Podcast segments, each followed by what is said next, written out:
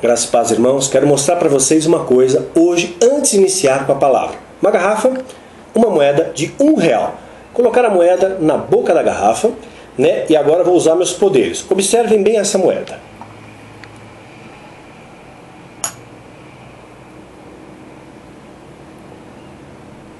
Veja que a moeda deu um pulinho. Se ela pula mais.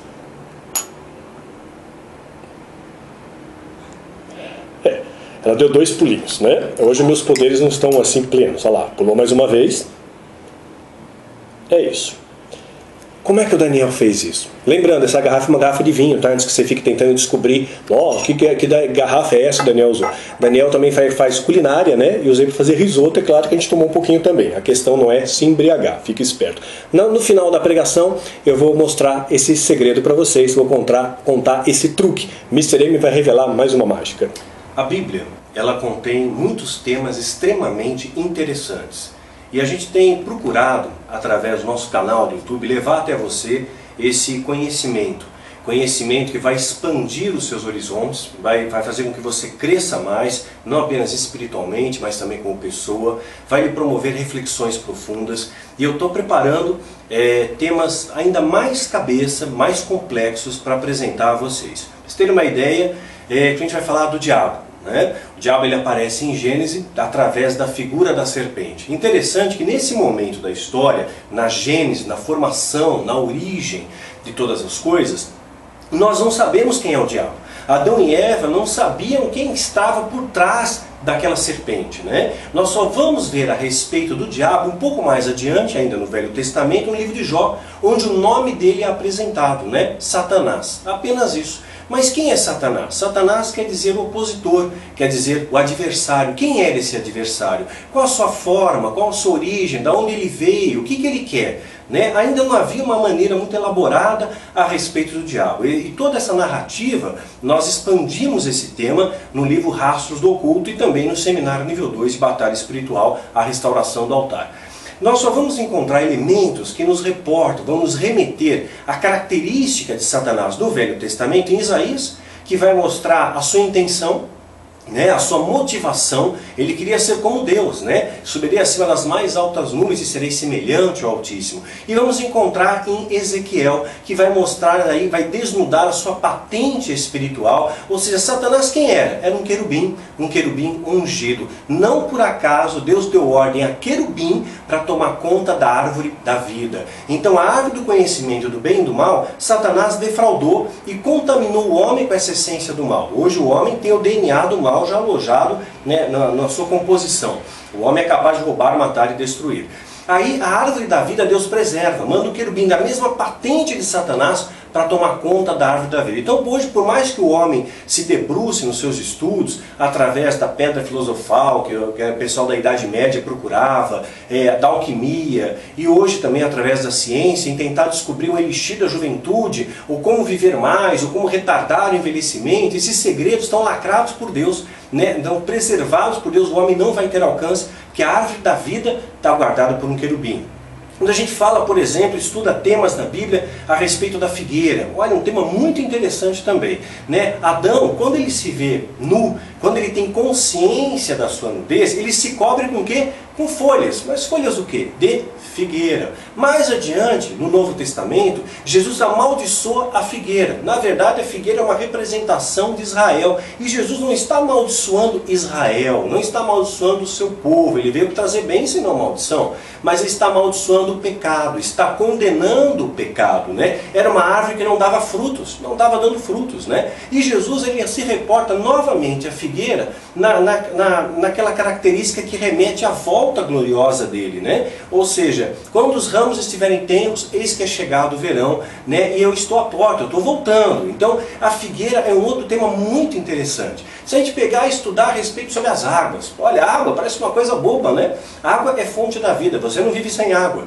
Mas, segundo a teoria da evolução, a vida começou na água, começou na água. O nosso planeta Terra, a maior parte é formado por água, e a maior biodiversidade de vida está na água, nos oceanos, que tem vida em todas as camadas do oceano, até nas, nas profundezas oceânicas, há vida. Há vida em locais onde a pressão é enorme, onde não chega nem sequer a luz, mas tem vida lá. E o homem não explorou nem a parte terrestre do nosso globo, quanto mais a parte marítima. Né? Então tem muita coisa na água. É, o Espírito de Deus pairava sobre as águas. Nos dá a entender uma impressão, uma conjectura aqui apenas, né? Que Deus aparentemente não cria água. A água parece que sempre existiu, né? como se fizesse parte da composição de Deus, da essência de Deus também. E nós observamos que o homem, feito a imagem e semelhança de Deus, é 65 a 70% de água. Novamente, nós observamos a água como elemento de Deus para é, é, justiça para estabelecer a justiça através do dilúvio. A água também é elemento de redenção e purificação através do batismo. Primeiro milagre de Jesus, pega a água e transforma em vinho. Em Apocalipse nós vamos ver água que jorra ali, água viva que jorra do trono de Deus, né? fontes de água viva. Então nós começamos a ver muito desse elemento água. A água tem a capacidade de absorver energia. Tem um vídeo, né, até um livro também muito interessante, de um experimento feito por um japonês. Quando eu abarcar o tema eu vou citar melhor isso um experimento feito por um japonês, onde ele pegou cidades né, afligidas por guerra, por desolações, e ele pegou é, é, água, amostra de água do lago dessas cidades, congelou e fotografou esses cristais de gelo. Eles têm uma característica. Quando você pega outras cidades, onde não há guerra, onde há paz, onde as pessoas são mais felizes, onde as pessoas são mais é, contentes, né? Você pega aquele cristal de gelo, aquela, aquela amostra do lago, congela e fotografa o cristal de gelo, a composição é outra. Então a água parece que ela absorve energia é, negativa ou energia positiva também do, do seu meio, né? Então tem muita coisa para ser dita, a Bíblia é muito rica nesse tema, então em vários temas, nós vamos estar tá preparando para vocês no nosso canal do YouTube temas cabeça para promover reflexões profundas e para trazer edificação para a sua vida, viu? Então esteja preparado, esteja antenado aí. Hoje nós vamos falar sobre medo. O medo é, é diferente da ansiedade. A ansiedade ela, ela é, é, diferente do medo. O medo ele vai trazer, é, paralisa. O medo te imobiliza, né? A ansiedade ela é uma expectativa represada, né? Expectativa represada que você parece que não se contém, traz alguns desequilíbrios também, mas é diferente do medo. O medo te paralisa, o medo te consome. E a gente fez até uma enquete na fanpage e vimos que as pessoas têm medo de diversas coisas. Medo do inferno, medo de sentir medo, é, medo de assalto, medo de, da vida, medo da morte, medo de me casar e acabar o amor, né? É, medo do diabo, medo de fantasma, medo de escuro. Nós encontramos uma infinidade de medos alojados na alma humana, na psique humana. Vamos dizer isso à luz da Bíblia. O que, que a Bíblia diz a esse respeito? Vamos trazer isso com equilíbrio, vamos pontuar esse tema com sabedoria através das Escrituras. A questão não é você ter medo, a questão é você viver no medo. Porque medo é um estado de preservação. Eu tenho meus medos, você tem seus medos. Né? Nós vamos ver os personagens bíblicos também tiveram medos, mas a questão é você viver no medo, viver no medo. Essa é a diferença. Então medo nós vamos ter. Eu tenho meus medos também. Eu não estou falando de medo para você numa posição triunfalista. O Daniel não tem medo de nada. Tenho, tenho meus medos também. Tenho, eu tenho, tenho meus receios também na vida, como todo mundo tem. Né? Tenho minhas limitações, tenho minhas fraquezas, tenho as áreas que eu tenho que vigiar mais mais, eu não sou melhor do que você. Né? Eu dependo da mesma graça, da mesma capacitação, do Espírito Santo que capacita a sua vida e a mesma capacita a minha vida. Então nós estamos juntos, eu estou aqui para estar ao seu lado, não para estar acima. Né? Quem está acima é Deus, é só Ele que está acima de nós. Então quando a gente vai falar de medo, é importante a gente separar as coisas. Eu lembro de um tema que uma época criou um rebuliço, inclusive tem um desdobramento dentro das igrejas, sobre orbes. Você ouviu falar dessa história? Orbes são aquelas bolhas de luz, aquelas esferas luminosas que às vezes aparecem em fotografias, em filmagens, especialmente noturnas, né? quando você usa o, a, o recurso da lente noturna, lente, lente infravermelho da câmera, se acaba documentando isso, essas bolhas andando ou aparecem em fotos, imagens. Isso já foi documentado em igrejas, já foi documentado em campos, já foi documentado em cavernas, em várias esferas. E existem N explicações para isso. Vou mostrar para vocês alguma dessas imagens de orbes. Preste atenção. Uma delas vai ser na igreja, uma vai ser no campo e outra dentro de um túnel. Vamos observar.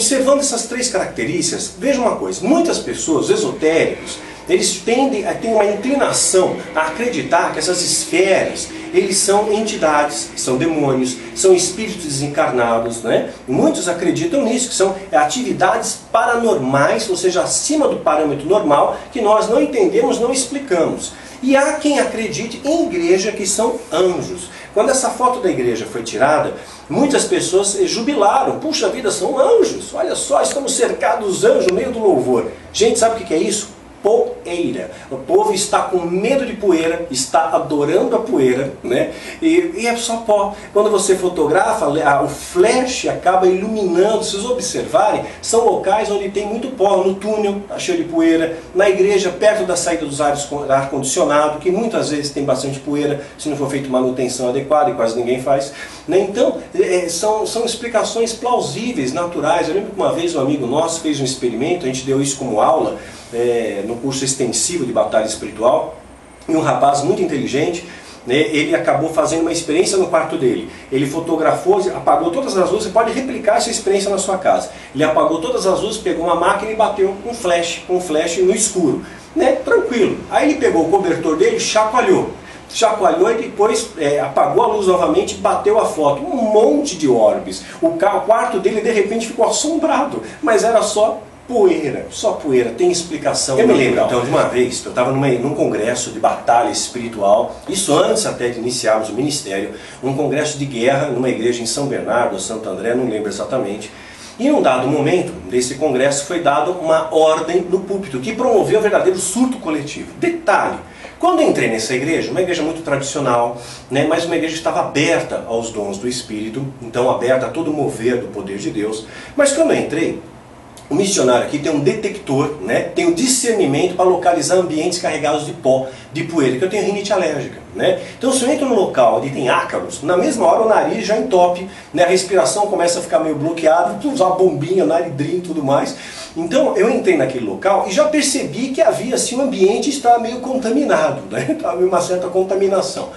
Mas e o carpete grosso? Carpete, eu, eu senti que a hora que eu pisei no carpete, só de um, um, toque leve já saiu uma fumacinha, uma fumacinha. Aquele carpete do século XVIII, gente, ele nunca viu aspirador, ele não sabia o que era uma vassoura. Estava sujo, visivelmente sujo. Num dado momento, e cuidado com isso, vou abrir um parênteses aqui, cuidado com a neurolinguística, não caia no conto do vigário, né? É, e esse vigário ele pode ter outros formatos, pode ter o formato do pastor também, o formato do missionário, o formato do apóstolo. Não caia nesses contos, nessas fraudes. Vou ensinar um segredinho que eles utilizam. Neurolinguística, abaixa a luz, né, coloca um ritmo de música similar ao seu batimento cardíaco, né, para que você crie uma certa empatia ali, para entrar em sintonia.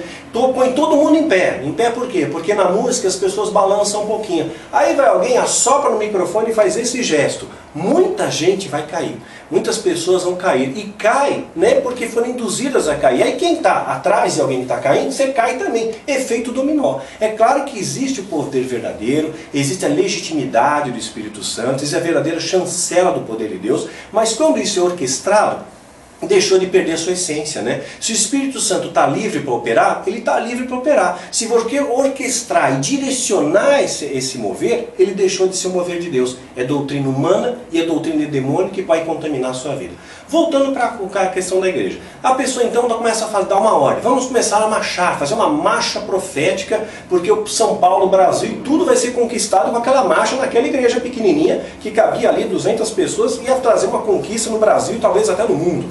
Né? E de repente começa a vir um mover profético e tudo mais, e as pessoas começam a marchar. E a pessoa alucinada no microfone, marchem, marchem, um, dois, três, quatro, Jesus, Jesus, um, dois, Jesus, três, quatro, Espírito Santo, uma coisa assim, ditando uma marcha. E o povo começou a marchar, ao som de bateria e tudo mais, o povo empolgou, empolgou. E conforme batiam no chão, eu observei que saía muito pó voou uma poeira, gente, meu nariz entupiu. Não, eu tive que sair daquele local. As pessoas acharam que eu estava dando opressão, não era, era o nariz entupido. No final, as pessoas foram dar o testemunho. Gente, foi testemunho. Todo mundo dizendo, gente, eu vi uma nuvem de glória se manifestando no local. Gente, era nuvem de pó, era poeira. E o pessoal achando que a poeira era glória. E gente lacrimejava. A unção era tão intensa que meus olhos lacrimejaram. Comecei a chorar. Claro, poeira, poeira, secou. As pessoas falavam, saia pó da boca, dando testemunho. Então, realmente o negócio foi. Desculpa, gente, mas eu me lembro da situação, eu não consigo deixar de rir. Então são coisas assim bizarras que a gente vê. Então a gente tem procurado orientar vocês no caminho, na verdade, na vida, com esteio na palavra, com equilíbrio, com sabedoria. Vamos então ao tema, né? Medo, o pior dos seus pesadelos. Quando nós falamos sobre medo, é importante pontuar que os personagens bíblicos sentiram medo. Então o medo não é errado. O errado seria viver no medo. Quando você vive no medo, você anda paralisado. Você deixa de caminhar. E a Bíblia não diz para você deixar de caminhar. Se Jesus é o caminho, a verdade e a vida, segue o caminho do Mestre. Né? Então, a gente vai observar alguns, algumas situações na Bíblia que retratam o medo. Vou usar o óculos aqui para ler melhor e não engasgar aqui. Mateus capítulo 14, versículo 29, está contando aqui quando Pedro vai caminhar sobre as águas. E ele disse: Vem! E Pedro, descendo do barco, andou sobre as águas para ir ter com Jesus. Pedro então vê Jesus andando sobre as águas, né, reconhece Jesus, vem até aqui. E Pedro vai, e Pedro vai. Mas sentindo o vento forte, teve medo. Sentiu o vento, ele percebeu a tempestade à volta dele. Ele teve medo. Pedro teve medo. E começando a ir para o fundo, clamou dizendo: Senhor, salva-me.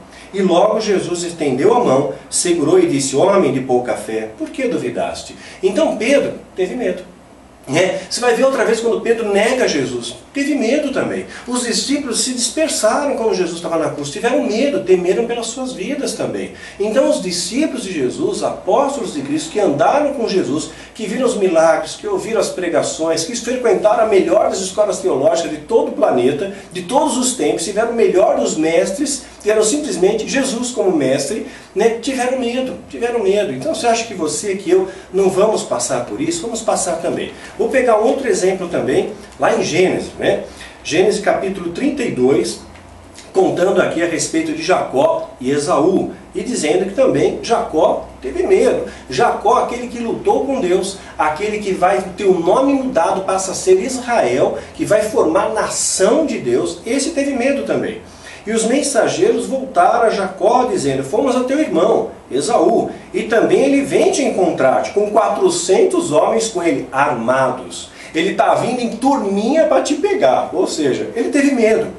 Então Jacó temeu muito, temeu muito e angustiou-se, e repartiu o povo com quem ele estava, e as ovelhas e as vacas e os camelos, em dois bandos porque dizia: se Esaú vier com um bando e o ferir, o outro bando escapará. Ele já estabeleceu uma estratégia, ele falou: não tem jeito, eu vou, eu vou tomar uma surra, então é melhor atenuar o impacto. Né? Eu vou dividir, metade vai ser preservada, outra metade vai acabar entrando na, na surra aí. Então ele teve medo também. Então esse medo nós vamos encontrar presente nas Escrituras. Quer ver uma outra situação? Davi falando para Salomão, o seu filho. Aqui ele está incentivando ele a ter ser corajoso, ser forte. 1 Crônicas capítulo 28, versículo 20. 1 Crônicas 28, 20. E disse Davi a Salomão, seu filho, esforça-te e tem bom ânimo, e fazes a obra, não temas, não tenha medo, e nem te apavores, porque o Senhor teu Deus, meu Deus, há de ser contigo, e não te deixará, nem te desamparará até que acabes toda a obra ao do serviço da casa do Senhor. Então Salomão incentiva o seu filho: olha, filho, não tenha medo, seja corajoso, seja valente, não te espante. Deus, o meu Deus, é o mesmo teu Deus, ele vai contigo. Né? Mas o próprio Davi teve medo também. Vamos recuar lá. 1 Samuel, capítulo 21, a partir do versículo 10. E Davi levantou-se fugiu daquele dia de diante de Saul e foi a Ax, rei de Gade. Porém, os criados de Gade, os funcionários, empregados de, de Ax, rei, disseram: Não é esse Davi, o rei da terra? Não se cantava dele nas danças, dizendo: Saul feriu milhares, porém Davi dez milhares? E Davi considerou essas palavras no seu ânimo e temeu muito diante do rei de, de Ax, rei de Gate. Por isso se contrafez diante dos olhos e fez-se doido com suas mãos. Então ele teve medo, Davi teve medo, teve medo também. Ele se fingiu de doido para preservar a sua vida, para preservar sua vida. Então nós vamos ver N exemplos aqui. Elias certamente teve medo, né? ele vai, ele se esconde ali no deserto, ele enfrentou os profetas de Baal, mas ele vai para o deserto ali, ele teve medo, ele estava angustiado, ele estava deprimido, ele passou por situação difícil. O próprio Josué, imagina a incumbência que Deus dá para Josué, ele agora vai liderar aquele povo. Então, certamente, ele deve ter tido medo daquela responsabilidade que Deus fala com ele: seja forte e corajoso. Por que Deus está dando incentivo? Seja corajoso. Porque havia alguma coisa de medo no coração de Josué pelo tamanho da responsabilidade que era dada a ele. Então, certamente havia ali um fragmento de medos e Deus incentiva ser forte e corajoso. Não temos, que eu sou contigo. Deus incentiva ele, fortalece ali a ele. Nós vamos ver vários exemplos nas Escrituras de personagens que tiveram medo. Né? Mas foi um medo momentâneo, um medo passageiro, não foi aquele medo perene, né? não, foi aquele, não andaram no medo, só que esse medo nunca turvou a fé deles. Isso é importante pontuar. O medo ele não pode turvar a sua fé. Você tem que manter a sua fé mesmo no horizonte do medo. Hoje nós vemos um quadro social bastante complexo. Outrora, na minha época, né, talvez na, na sua época a gente tiver a idade parecida aí, quando a gente empinava pipa, jogava peão, bolinha de gude, é, tinha aquele jogo de videogame, né, o telejogo, onde a bolinha era quadrada, toda aquela coisa ali, a, gente, a ideia do adolescente rebelde, a ideia que nós tínhamos de rebelião, de rebeldia, melhor dizendo, era fugir de casa. Ah, vou fugir de casa. Hoje, os psiquiatras, os psicólogos estão vendo esse, esse universo mudando os seus valores. Hoje, as crianças, adolescentes, não querem mais atravessar o portão de casa. Em casa é mais seguro, lá fora é perigoso. Lá fora eu tenho medo, tem o assalto, tem a violência, tem a morte, tem a bala perdida, vai que me acha. Né? Então começa a ver todo esse horizonte. Eu vi esses dias uma entrevista com Mike Tyson, um homem forte, né? grande, forte, campeão de pugilismo, né? rico, milionário, e perguntaram para ele do que, que ele tinha medo. Sabe do que, o Mike Tyson tem medo? Ele tem medo de não ter uma casa. Eu tenho medo de não ter uma casa para morar. Eu tenho, muito, eu tenho muito medo de não ter onde morar. Então, até é, todo, todos nós vamos ter alguma fração de, desse medo. Vamos conhecer um pouco mais sobre isso. Isso não quer dizer, por exemplo, ah, então eu não tenho medo da morte. Não tenho medo da morte. Eu faço minhas palavras de Paulo, viver é lucro, é, a morte é lucro, meu viver é Cristo. Né?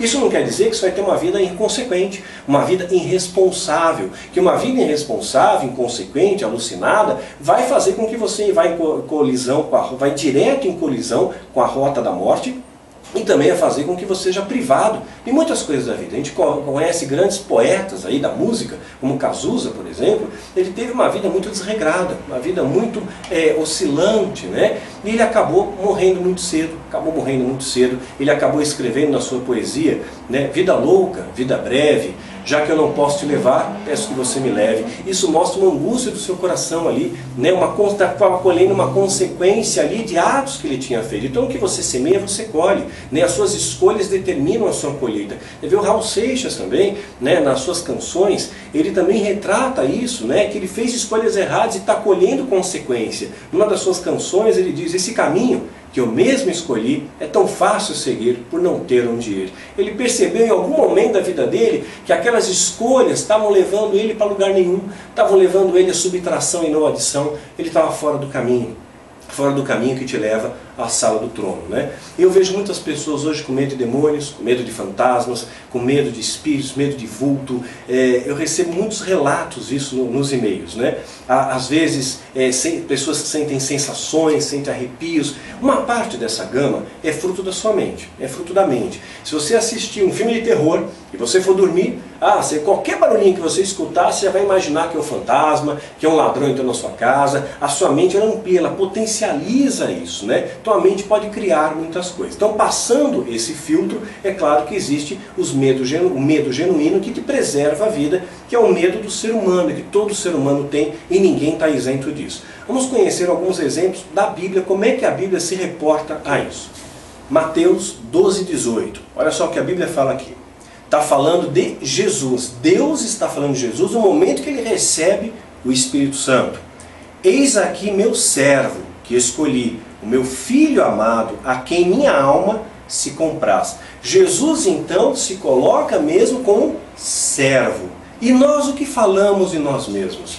Esses dias eu vi na revista Veja, até dar a referência exata, a gente extraiu o texto dela, no ano 47, número 22, a Veja de 28 de maio de 2014, na página 86, diz assim: Há um seguinte cargo em Brasília.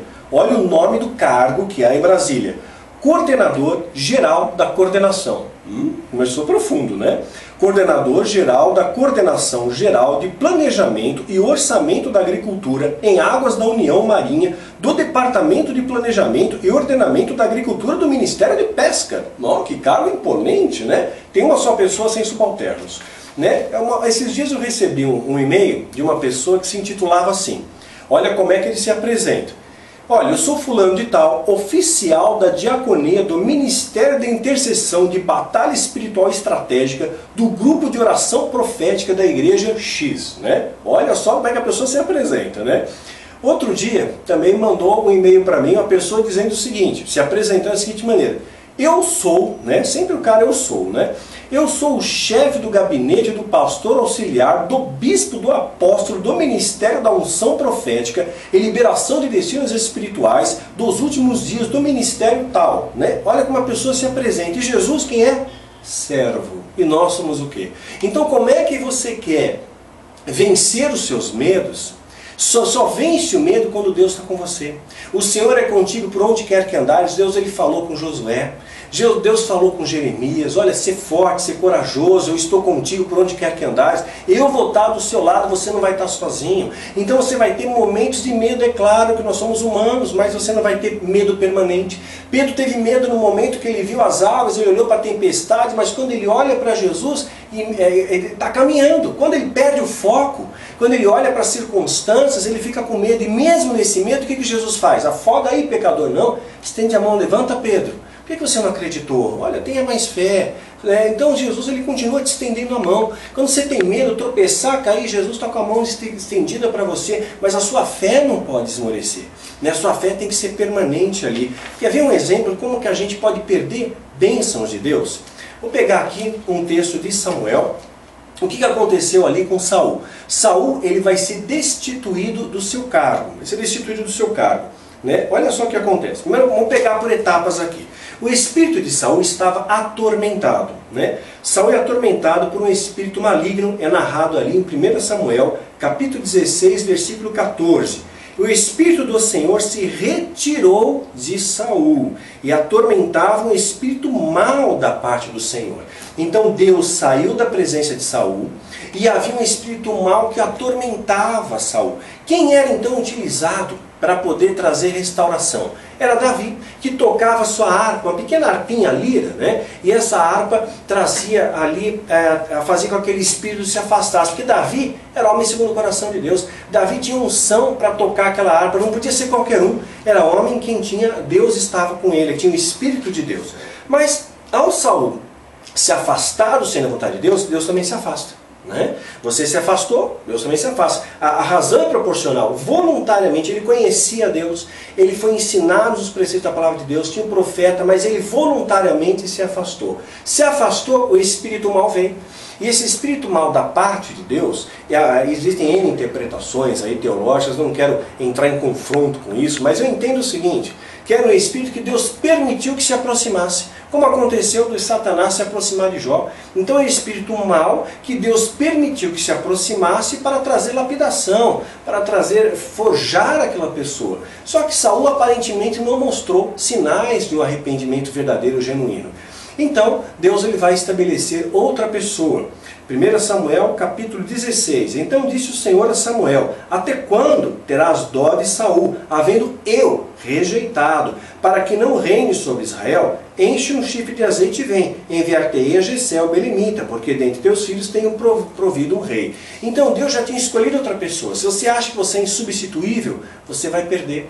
Porque Deus ele não depende de você para fazer a obra. Deus não depende do Daniel para fazer a obra, porque ele é soberano. Então não fica se achando. Quem se acha demais não faz nada. Né? Quem se acha demais nunca vai vencer seus medos, nunca vai, vai superar obstáculos. Né? E às vezes a gente fica achando que as aparências, ah, eu tenho dinheiro, eu tenho poder, eu tenho prosperidade, eu tenho isso, eu tenho aquilo.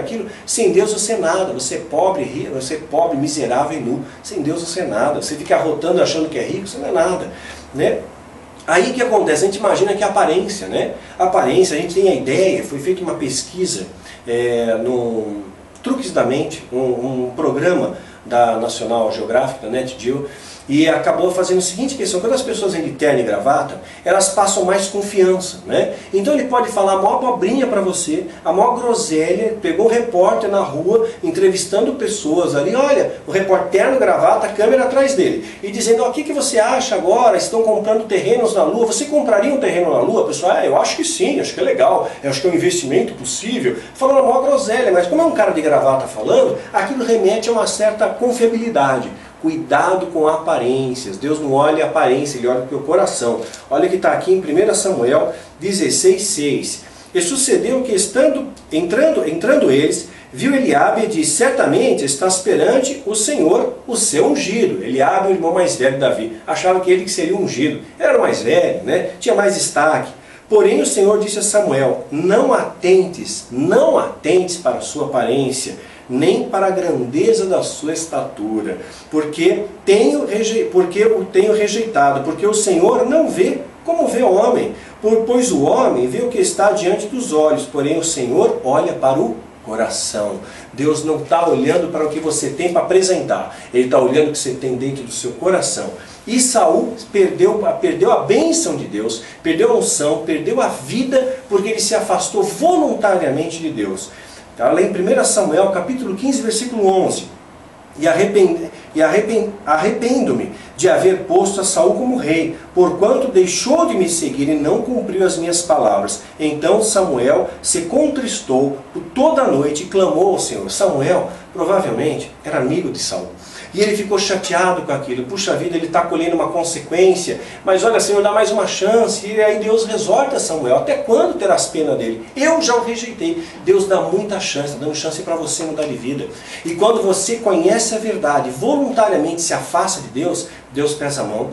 Ah, mas olha, é, ah, eu posso perder? Pode. Você conhece a verdade como Saul conhecia. Voluntariamente. Vai chegar um momento que Deus vai dizer, olha, eu já o rejeitei, não chega nesse ponto. É, pega o retorno, pega o contorno, volta ali, recua um pouco, né? muda os seus conceitos, reveja os seus valores, volta para o caminho estreito, volta para o caminho de Jesus. Você conhece a verdade, mas você adultera a tua esposa. Você conhece a verdade, mas você acessa site pornográfico. Você conhece a verdade, usa drogas. Você conhece a verdade, verdade mente. Conhece a verdade, rouba, engana. Você não vai colher bênção, meu irmão. Você vai colher maldição. O Espírito de Deus vai se afastar. O Espírito mal vai vir para te atormentar. E nem sempre vai ter um Davi tocando lira do seu lado, né, para afugentar esse espírito mal. Então seja prudente, ande na terra como cidadãos dos céus. É a única maneira de você não ser atacado pelo medo, porque o medo ele, ele é alimentado. Se você alimenta o medo, ele cresce.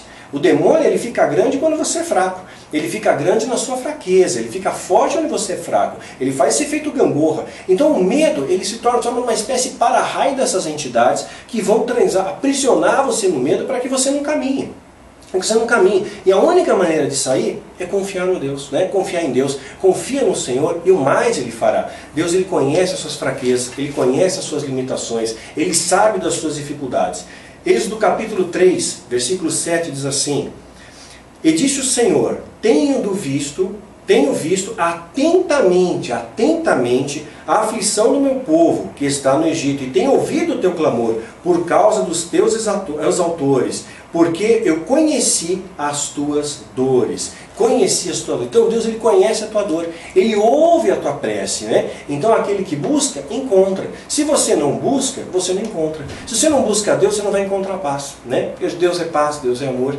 É, a paz que transcende entendimento só encontra no esteio da palavra de Deus. Então, tá, mas eu conheço a Deus, mas não segue os preceitos de Deus, você não vai colher a paz, não vai colher a tranquilidade, a, porque a paz que transcende o entendimento é aquela paz quando está tudo aparentemente dando errado à sua volta e de repente você continua tendo paz. Essa é a paz que transcende o entendimento. E às vezes a gente acha, tem gente que acha que dinheiro compra tudo.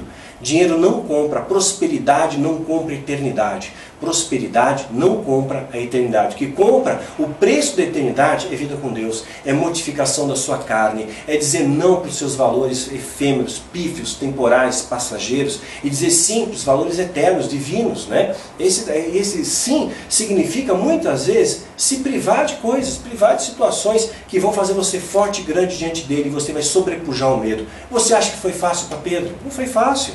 Mas ele teve que confiar em Jesus. Ele te, quando ele nega Jesus, houve, claro, um arrependimento nele e, e, e ele fugiu também. Mas Jesus continuou dando oportunidade para ele, ele continua acreditando em Jesus. Ele podia desistir, eu não quero mais saber de nada. Ele perderia a bênção, perderia o privilégio de ser um mensageiro da palavra de Deus na terra.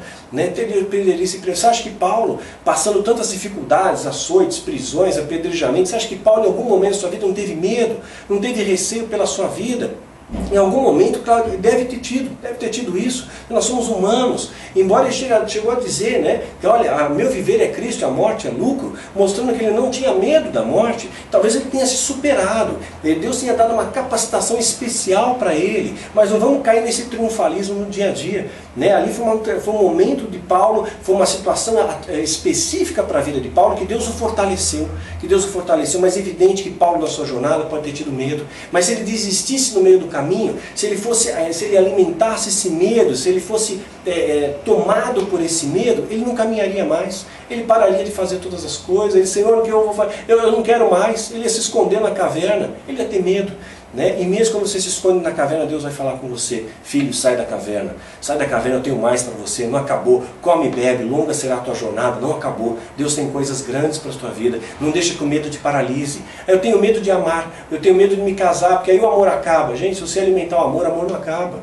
Ah, eu tenho medo do escuro, mas se Deus é luz e a luz prevalece sobre as trevas, você não tem que ter medo do escuro, porque Deus está com você e maior é aquele que está em ti do que aquele que está no mundo. Ah, eu tenho medo de doença. Né? Eu também tenho esses medos. Eu eu também tenho medo de doença, e agora? Eu posso ficar doente? Sim, mas olha, nem sempre Deus cura. A gente vê isso na Bíblia, mas aquela, Deus nem sempre muda as circunstâncias, mas usa as circunstâncias para mudar a sua vida. Em tudo dá graça, nada fica fora desse tudo. Tenha um coração otimista, né? não deixa que o medo venha turvar a sua mente, venha bloquear a sua, a sua história.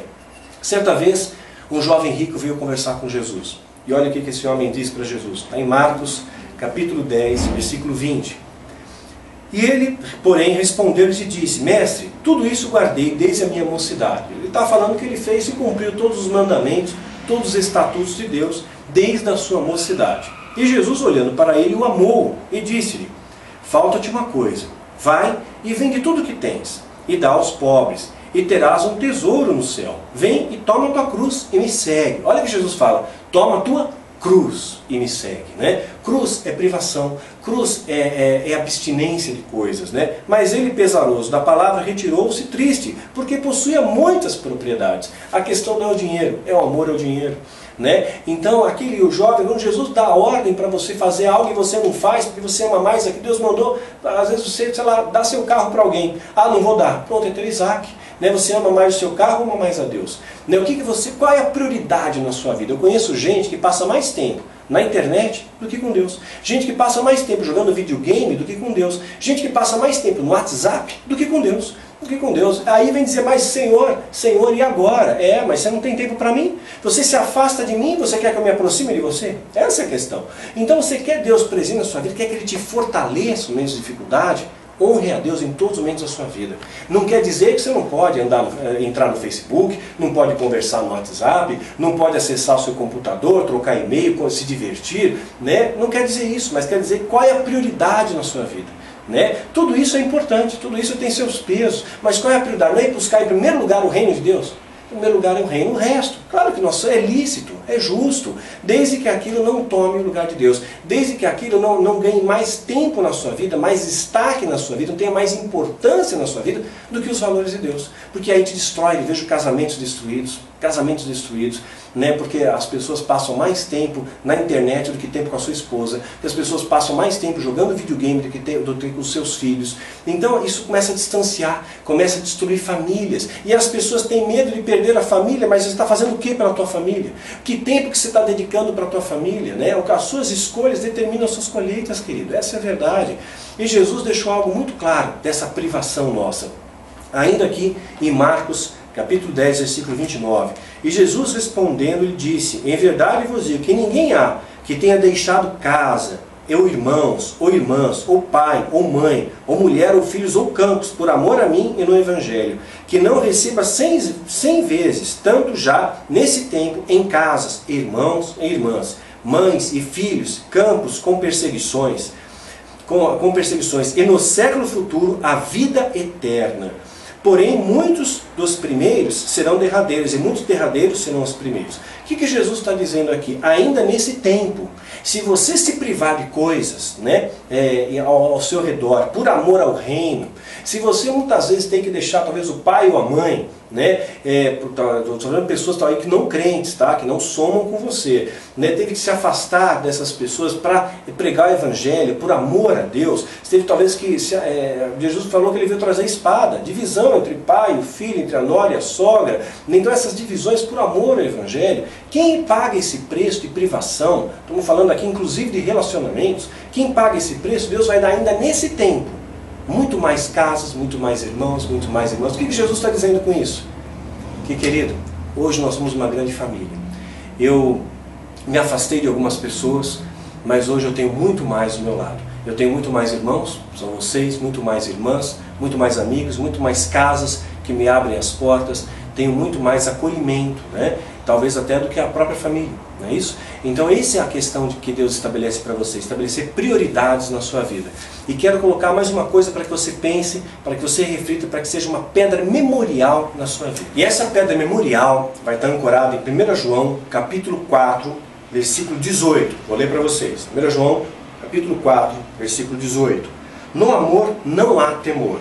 Antes o perfeito amor lança fora o temor porque o temor tem consigo a pena, e o que teme não é perfeito em amor. Então o amor, ele vai afastar o temor, mas o amor pelas coisas de Deus. Você é escravo das coisas que te dominam.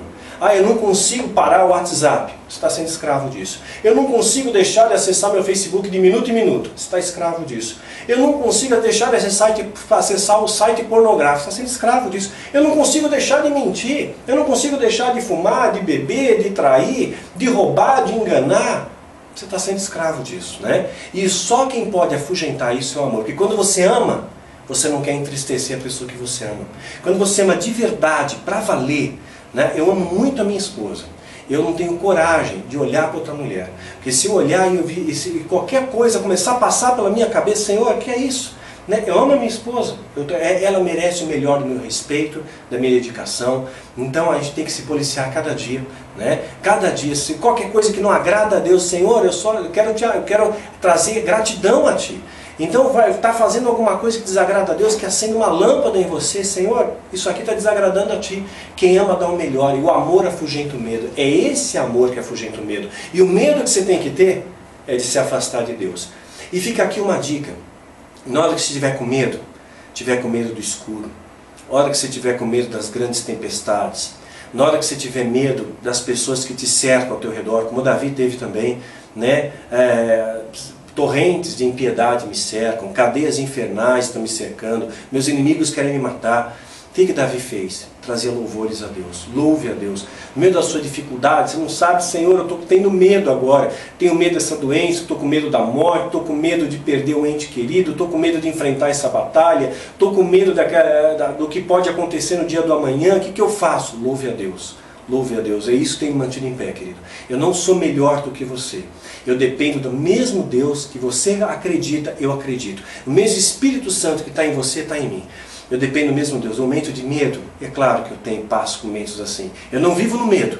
Né? Quando você vive no medo, você entrou numa esfera de uma doença, de uma psicose, de uma neurose. Aí precisa de tratamento né? que nem pessoas que têm diabetes, e não é a doença do capeta, o diabo e as suas diabetes, né? as suas dançarinas de Satanás. Diabetes é uma doença, o pâncreas deixa de produzir insulina, então você coloca a insulina, né? você injeta a insulina no seu corpo. Às vezes você pode deixar de produzir serotonina, você precisa de medicamento.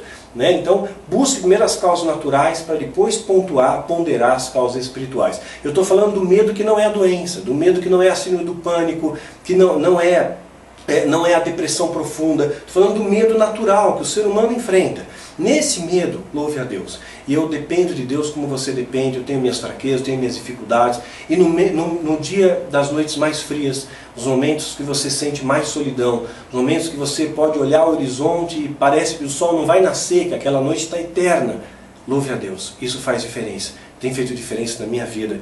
Eu quero mostrar para vocês o poder que há no louvor verdadeiro, na, na unção que há na adoração verdadeira. Segundo a Crônicas, capítulo 5, versículo 13, diz assim: E aconteceu que quando eles uniformemente tocaram as trombetas e cantavam, para fazerem ouvir uma só voz, bendizendo, louvando ao Senhor, levantando eles com voz e trombetas, símbolos e outros instrumentos musicais, louvando ao Senhor, dizendo, porque Ele é bom, porque sua benignidade dura para sempre. Então a casa se encheu de uma nuvem, a saber, a casa do Senhor. E os sacerdotes não podiam permanecer em pé para ministrar por causa da nuvem da glória de Deus, porque a glória do Senhor encheu a casa deles. E quando você louva para valer, para valer de verdade, a glória de Deus enche a tua vida, a glória de Deus enche a tua casa, a glória de Deus enche o teu coração. E onde há a glória de Deus, não há espaço para o diabo. Onde há essa explosão de luz à sua volta, não tem espaço para o diabo atacar, não tem espaço para o medo, não tem espaço para angústia, para mais nada. Deus ele toma conta da sua vida. Entrega a sua vida ao Senhor todos os dias, dia a dia. Né, que a sua vida possa ser um atributo a Ele, que Ele possa olhar para você e dizer, olha, valeu a pena, porque meu filho e minha filha têm me honrado. Faça honre a Deus, né? Viva por Ele, por aquele que morreu por você.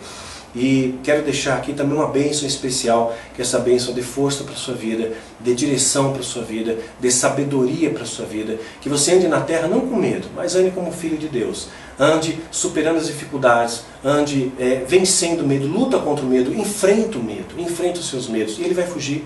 Né? Resiste ao diabo e ele fugirá de vós. Então, se o diabo estiver por trás daquele medo, quando você oferece resistência, ele foge, ele vai embora. Às vezes tem momentos que eu tenho medo também, de diversas coisas, né? né? Eu sou missionário, vivo pela fé. Imagina a vida do missionário, não sei se você tem ideia de como é que é isso. 16 anos vivendo pela fé. Eu tenho, eu tenho às vezes não tem grana para pagar o aluguel, né? Eu tenho receio se meu filho ficar doente, eu não tenho convênio médico, né? Senhor, será que eu vou ter ração para comprar para o meu cachorro amanhã, né? E, e, se não tiver, o que vai acontecer? Se meu, se meu gato ficar doente, será que eu vou ter dinheiro para pagar? Então é claro que eu tenho esses medos também que permeiam o coração do missionário, né? Porque a gente vive pela fé, mas até aqui o Senhor tem nos ajudado e fica aqui mais uma vez o apelo, some conosco, ore pela gente, interceda por esse ministério, divulgue essa mensagem, vamos expandir o reino de Deus na terra, vamos colocar o ID, né? já que você não pode ir e falar para 300 pessoas, você apertou lá no seu Facebook, na sua, na sua página, das suas redes sociais, no seu Twitter, né? mandou ali para 300 pessoas sua rede, você está expandindo o reino, você está executando o ID. Né? Então põe em prática isso, ore por nós, Deus tocar no seu coração, seja um mantenedor desse ministério, que venha trazer sustento nessa trincheira, que venha trazer provisão para essa trincheira, para abençoar a nossa vida. E é claro que Deus nos abençoando, a gente vai ter cada vez mais recursos para abençoar a sua vida também. Quero finalizar abençoando a sua vida, querido. Uma, uma bênção que está estabelecida em números, uma ordenança de Deus, em números capítulo 6, perdão, números capítulo 6, isso aí, versículo 22, olha o que diz. E falou o Senhor a Moisés, dizendo, falarão, e a seus filhos, dizendo, assim, assim, abençoareis os filhos de Israel, dizendo-lhes, que o Senhor, querido, te abençoe e te guarde, que o Senhor faça resplandecer o teu rosto sobre ti, e tenha misericórdia de ti, que o Senhor sobre ti levante o teu rosto e te dê a paz, hoje, amanhã e até a volta gloriosa do Senhor Jesus Cristo. Que Deus te abençoe ricamente. Amém. Pensaram que eu ia esquecer, né? Pois é, o truque da garrafa, o que, que aconteceu? Tem que ser uma garrafa de vidro, você pode fazer na sua casa, vidro. É, você coloca essa garrafa na geladeira por aproximadamente 15 a 20 minutos. O que, que vai acontecer? Né, o ar dentro da garrafa vai acabar é, ficando frio se causou uma alteração de pressão no interior da garrafa. Aí você pega uma moeda de um real, molha ela num copo antes. Por que molhar? E molha também a boca da garrafa. Por que molhar? A gente vai diminuir o atrito da boca colocou a moeda aqui em cima, quando você tocar suas mãos, suas mãos estão quentes, né? Agora não vai acontecer porque a garrafa ficou aqui enquanto a gente ficou trazendo a mensagem, né? Mas a mão está quente, o ar está gelado, vai esquentar esse ar, causa uma alteração de pressão, o ar para sair mexe a tampinha da garrafa aqui né, vai acabar movimentando aqui a, a tampinha. Até deu um pulinho aqui, né? Você, ó, tá pulando ainda um pouquinho. Então, é, na verdade, não é, isso aqui não é nenhum, nenhuma paranormalidade, é apenas física. Então fica a dica aí, nem tudo, ela continua pulando, ó, tá, o negócio está tá possuído aqui. Né? Então, nem tudo que você vê, né, ela tem uma explicação sobrenatural. Tem muita coisa que é natural. Então é importante, eu vou continuar trazendo revelação aí para vocês. Mr. M vai continuar trazendo revelação para vocês. Falou galera, que Deus abençoe, viu? Graças paz, irmãos. Vou iniciar hoje fazendo um pequeno experimento para vocês participarem junto com a gente. Uma garrafa, antes que vocês perguntem, é uma garrafa de vinho. Daniel também é cozinheiro. E eu vou usar meus poderes para movimentar essa moeda na gargalo da boca da garrafa. Observe.